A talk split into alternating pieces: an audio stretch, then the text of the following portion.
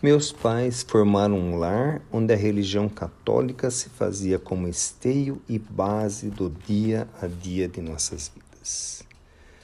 Meu pai, seminarista, quase padre, minha mãe estudar em escola dirigida por freiras. Eu, filha única, recebi o nome de Maria Aparecida, em homenagem à Virgem de Aparecida do Norte, onde fui batizada.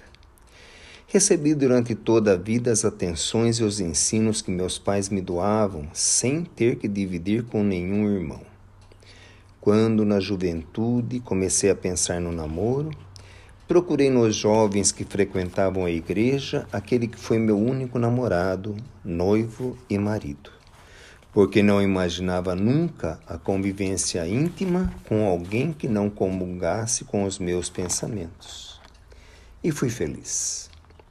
Duas filhas encantadoras vieram coroar nossa felicidade, lembrando-nos das mulheres que participavam da vida infantil de Jesus.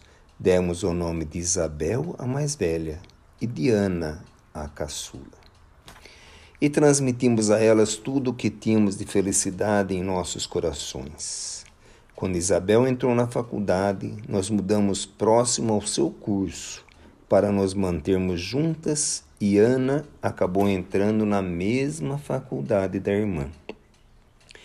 Tínhamos um hábito que conseguimos manter todo o tempo: o hábito de jantarmos todos juntos. O comércio que meu marido tinha fechava por volta das seis da tarde. Eu fiquei toda a vida com as tarefas domésticas, me dedicando ao lar, às filhas e às tarefas que podia fazer para auxiliar meu marido, mas que pudessem ser realizadas em casa. E as meninas também gostavam desses momentos. Às vezes, um ou outro precisava se atrasar, então esperávamos para podermos nos sentar juntos à mesa. Respeitávamos os finais de semana para que elas pudessem sair com os amigos, mas muitas vezes estávamos juntos mesmo nos sábados e domingos. E foi num desses jantares que tudo se transformou. Quando Ana pediu que queria falar algo que não esperávamos, olhei para o meu marido e sorrimos. Vínhamos conversando muito sobre o momento em que uma delas, ou as duas, iriam nos falar que estavam namorando ou que iriam deixar o nosso lar. Estávamos preparados para isso, pois sabíamos que um dia tinha que acontecer como aconteceu conosco. Mas uma bomba que derrubasse as paredes da casa não teria feito mais estragos do que o que ela falou. Papai e mamãe, decidi que vou começar a estudar a doutrina espírita. Ela nem conseguiu falar outra frase. Eu fiquei atônita, sem reação, olhando os acontecimentos. Isabel se revoltou, indignada com o que Ana falou, mas foi Lucas que ficou mais irritado.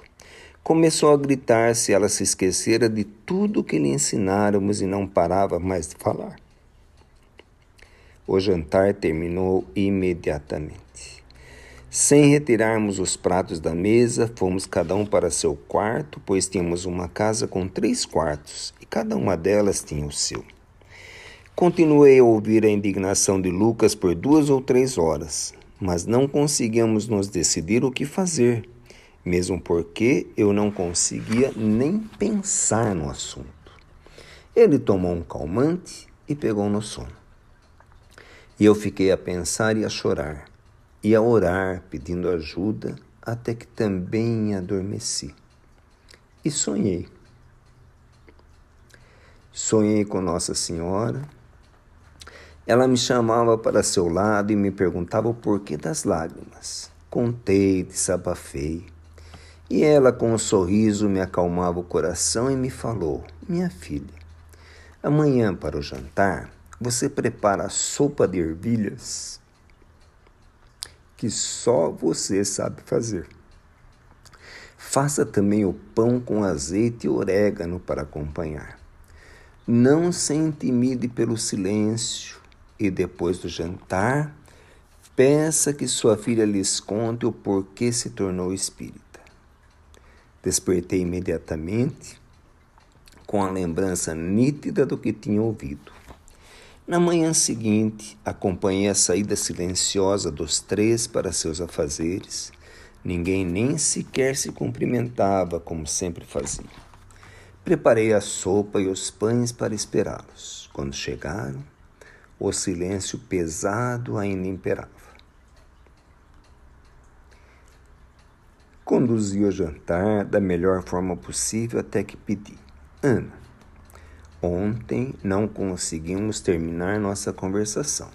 Por favor, você pode nos explicar o porquê você tomou a decisão de estudar a doutrina espírita?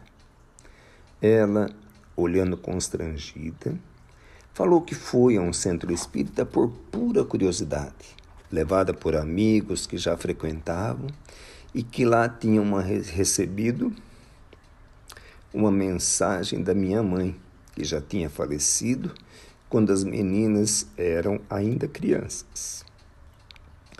E ela estava acreditando que realmente era uma carta da sua avó. Por isso queria conhecer melhor como que isso era possível. Meu marido quis retrucar e discutir, e eu, de alguma forma, pedi que ele nada fizesse. E pedi a ela: Podemos ver essa carta? Sim. Tenho ela aqui comigo. Lucas, você pode ler em voz alta para todos nós? Ele, um pouco coagido pelo meu pedido, atendeu. A carta se iniciava com frases carinhosas dirigidas a Ana e prosseguia falando algumas coisas que realmente poderiam ter vindo de minha mãe ou não. Mas ao final, até mesmo meu marido engasgou a voz para ler os últimos parágrafos. Ali dizia: Minha neta, eu sei muito bem como seus pais irão reagir quando você lhes contar desta carta. Mas depois que vocês se alimentarem com a sopa de ervilhas que eu ensinei sua mãe a fazer, com pão com azeite e orégano que seu avô ensinou, só depois disso é que eles compreenderão que sou eu mesma a lhe falar neste momento. Meus olhos não retiveram as lágrimas. Foi só aí que contei a eles do meu sonho daquela noite. E decidimos que uma religião que nos trazia aquelas emoções não podia ser uma coisa criada pelo demônio como nós acreditávamos que fosse até ali.